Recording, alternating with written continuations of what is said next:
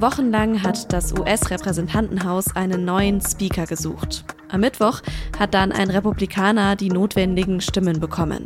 Der rechte Hardliner und Trump-Supporter Mike Johnson. Und der muss sich jetzt ziemlich beeilen, sonst stehen die USA bald wieder vor einem Shutdown, sagt Peter Burkhardt. Er berichtet für die SZ aus Washington und mit ihm habe ich über die Wahl von Johnson gesprochen und was sie auch für die Rolle der USA im Nahen Osten und der Ukraine bedeuten könnte.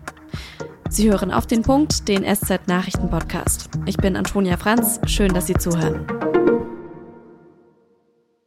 Ich habe diese Woche einen neuen Begriff gelernt bei uns in der Süddeutschen Zeitung. Und zwar hat unser US-Korrespondent Peter Burkhardt da von einem Rhino geschrieben. Die Abkürzung steht für Republican in Name Only, also ein Republikaner nur dem Namen nach. Als solche beschimpfen republikanische Hardliner Kollegen, die sich nicht komplett ihrem radikalen Kurs unterwerfen. Und diese Woche ist dieser Begriff eben bei der Suche nach einem neuen Speaker für das US-Repräsentantenhaus gefallen. Vor drei Wochen wurde der bisherige Speaker Kevin McCarthy ja von eben den Hardlinern in seiner Partei gestürzt. Seitdem war das Repräsentantenhaus wie gelähmt. Also wichtige Entscheidungen konnten einfach nicht getroffen werden. Der Speaker, das ist ja auch immerhin das drittwichtigste staatliche Amt in den USA. Und gleichzeitig hat ein interner Machtkampf getobt bei den Republikanern. Und die Kandidaten sind reihenweise durchgefallen bei der Suche nach einem neuen Speaker. Einer von ihnen erst an diesem Dienstag, Tom Emmer. Und damit sind wir wieder beim Rhino.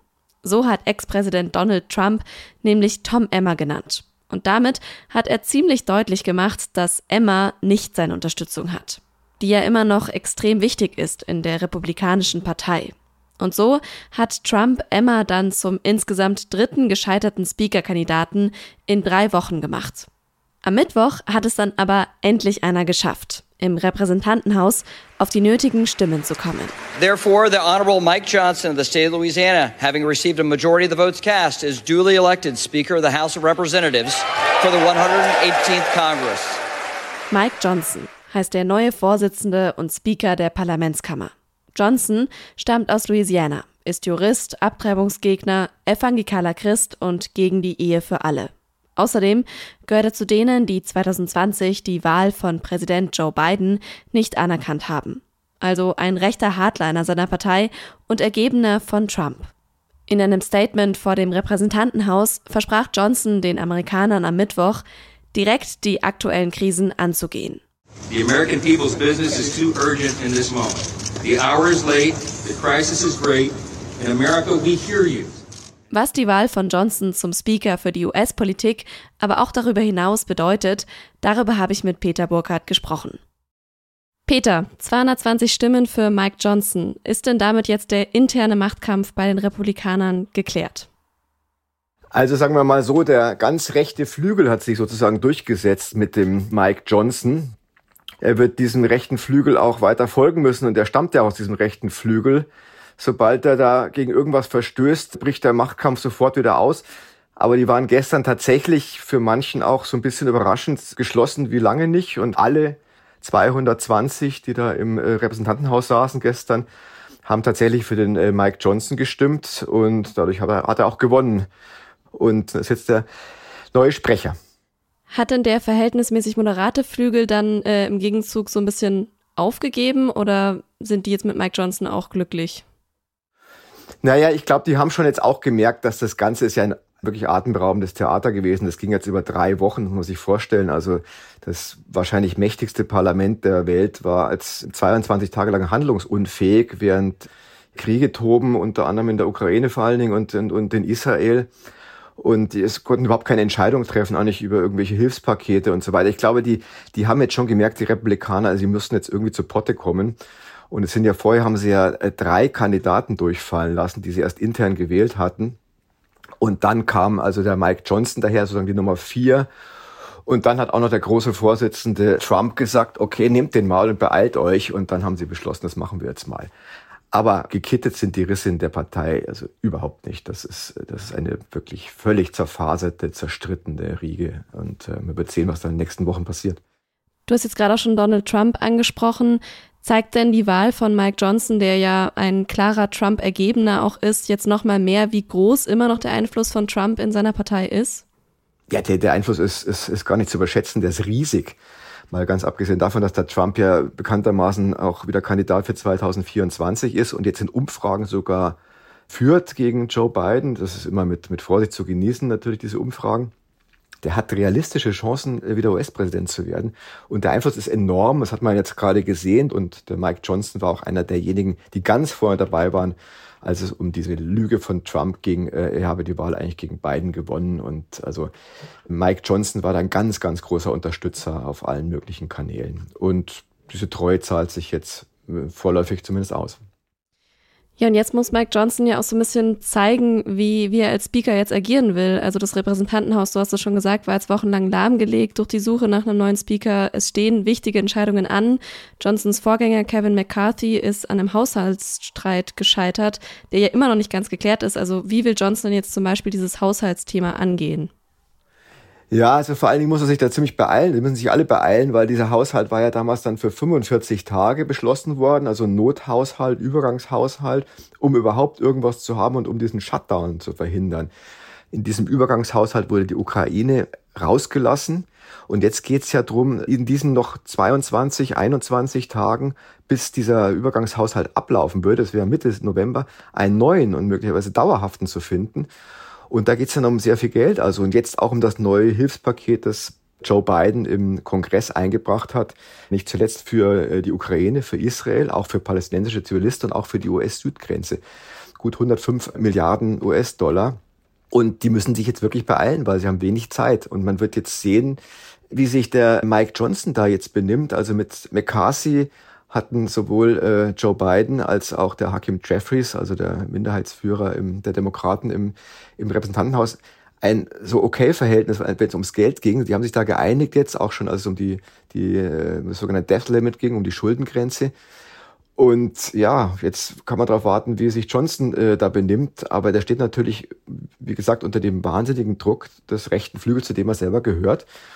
Und sobald er gegen irgendwelche Regeln dort verstößt, könnte es ihm irgendwann oder früher oder später genauso gehen wie seinem Vorgänger. Es sind ja eben auch diese zwei riesigen Konflikte aktuell, Nahostkonflikt, äh, der Krieg in der Ukraine. Ähm, vielleicht äh, können wir da nochmal die beiden Positionen von Mike Johnson besprechen. Äh, vielleicht erstmal zum Nahen Osten. Wofür steht denn Mike Johnson in Bezug der Rolle der USA im Nahostkonflikt und, und zu Israel? Also der Mike Johnson steht also sehr treu und nah bei Israel und hat da sehr gute Beziehungen, vor allen Dingen zu der ganz rechten äh, Seite der israelischen Politik. Bei der Ukraine sieht's anders aus. Da war am Anfang auch nach dem russischen Einmarsch, er hat er gesagt, dass man zur Ukraine stehe und so weiter.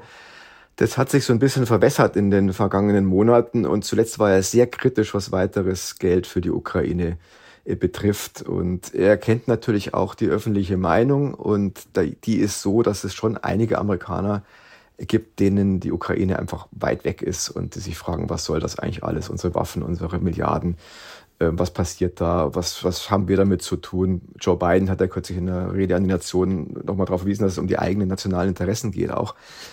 Und ähm, also da wird es unter Umständen schwierig, zumal es da um den größten Posten geht, ungefähr 60 Milliarden äh, Dollar. Und da ist also Mike Johnson sicherlich kein sicherer Kandidat. Jetzt ist Joe Biden ja eben schon der Meinung, dass man der Ukraine weitere Unterstützung zukommen lassen soll. Du hast es gerade auch schon gesagt. Also wie kann denn dieser Machtkampf zwischen den beiden dann, der sich da vielleicht schon so ein bisschen anbahnt, wie kann der aussehen und, und welche Macht hat dann äh, Mike Johnson gegen US-Präsident Joe Biden? Naja, ähm, der Kongress besteht ja aus zwei Kammern. Der eine ist der Senat, da sind die Demokraten in der knappen, aber doch in der Mehrheit. Da geht es also relativ leicht. Und der andere Teil ist eben dieser das Repräsentantenhaus und da haben seit diesen Zwischenwahlen im vergangenen Herbst haben die Republikaner eine knappe Mehrheit.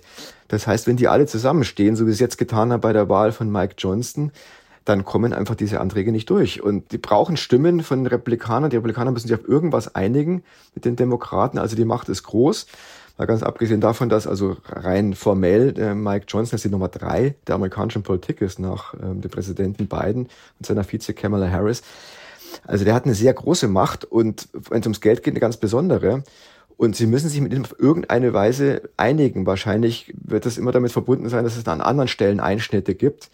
Also der Mike Johnson will sich selbst und auch seine Unterstützer, vor allen Dingen ganz rechts, auf jeden Fall befrieden und auch Donald Trump. Und das Ganze steht eindeutig immer im Zusammenhang mit dem Wahlkampf jetzt für 2024. Das ist immer so ein Duell auch Biden gegen Trump. Trump ist kein Abgeordneter, aber wie man ja sieht, also ist er der Mann, der bestimmt im, letztlich im Repräsentantenhaus. Und Joe Biden ist Präsident und auch Kandidat. Darum geht's jetzt. Also das wird jetzt sehr äh, interessant und spannend und vor allen Dingen muss es einfach schnell gehen, weil es nur noch wenig Zeit ist, sonst kommt dieser Shutdown. Dann steht, stehen die USA ab Mitte äh, November still, A, und B, geht dann auch kein Paket durch das, durch dieses äh, Repräsentantenhaus, durch die Kongress. Und das betrifft dann eben nicht nur die USA, sondern auch die Ukraine und Israel und, und viele andere. Es wird also nach der aufregenden Suche nach einem neuen Speaker jetzt auch nicht langweiliger in der US-Politik. Vielen Dank, Peter, für deine Einschätzungen. Vielen Dank. Es ist jetzt gut zweieinhalb Wochen her, dass Bayern einen neuen Landtag gewählt hat. Und noch am Wahlabend stand eigentlich schon fest, die CSU als stärkste Kraft will wieder eine Koalition mit den Freien Wählern bilden. Am Donnerstag haben CSU-Chef Markus Söder und Hubert Aiwanger, der Chef der Freien Wähler, jetzt den Koalitionsvertrag unterzeichnet.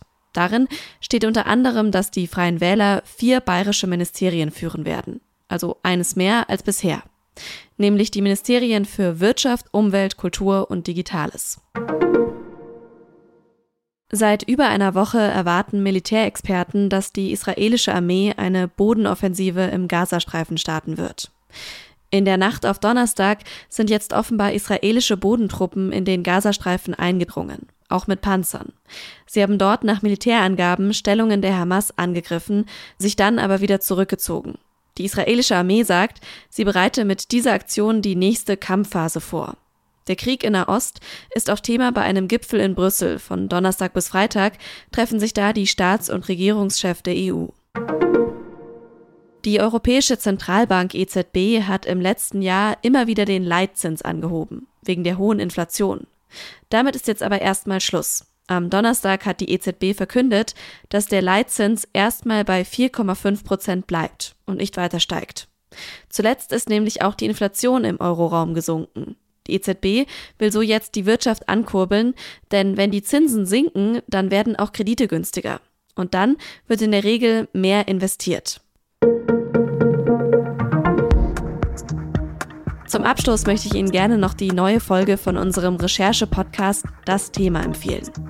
Darin erzählt SZ-Reporter Thorsten Schmitz von einem Paar, das er beim Sterben begleitet hat. Denn Hannelore und Hubert von Werden haben sich für einen assistierten Suizid entschieden. Wie sie dem geplanten Tod entgegenleben, davon erzählt nicht nur SZ-Reporter Thorsten Schmitz, sondern auch die beiden selbst im Podcast. Ich habe Ihnen die Folge in den Shownotes verlinkt oder Sie suchen einfach in Ihrer Podcast-App nach das Thema.